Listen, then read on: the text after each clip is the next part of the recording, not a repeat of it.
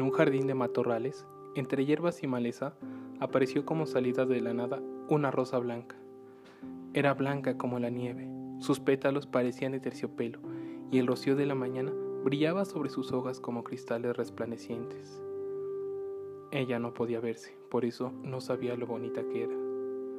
Por ello, pasó los pocos días que fue Flor marchitándose, sin saber que a su alrededor todos estaban pendientes de ella y de su perfección, su perfume, la suavidad de sus pétalos y su armonía. No se daba cuenta de que todo el que la veía tenía elogios hacia ella. Las malas hierbas que la envolvían estaban fascinadas con su belleza y vivían hechizadas por su aroma y elegancia.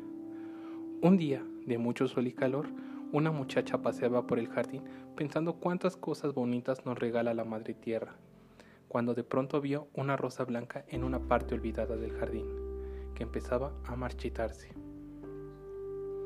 Hace días que no llueve, pensó, si se queda aquí, mañana ya estará mustia. La llevaré a casa y la pondré en aquel jarrón tan bonito que me regalaron. Y así lo hizo.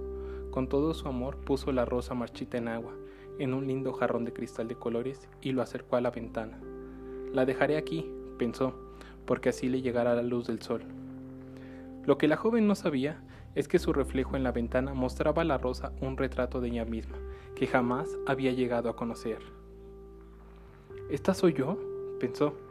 Poco a poco sus hojas inclinadas hacia el suelo se fueron enderezando y miraban de nuevo hacia el sol, y así lentamente fue recuperando su estilizada silueta. Cuando ya estuvo totalmente restablecida, mirándose hacia el cristal, vio que era una flor hermosa y pensó, vaya, hasta ahora no me he dado cuenta de quién era, cómo he podido estar tan ciega.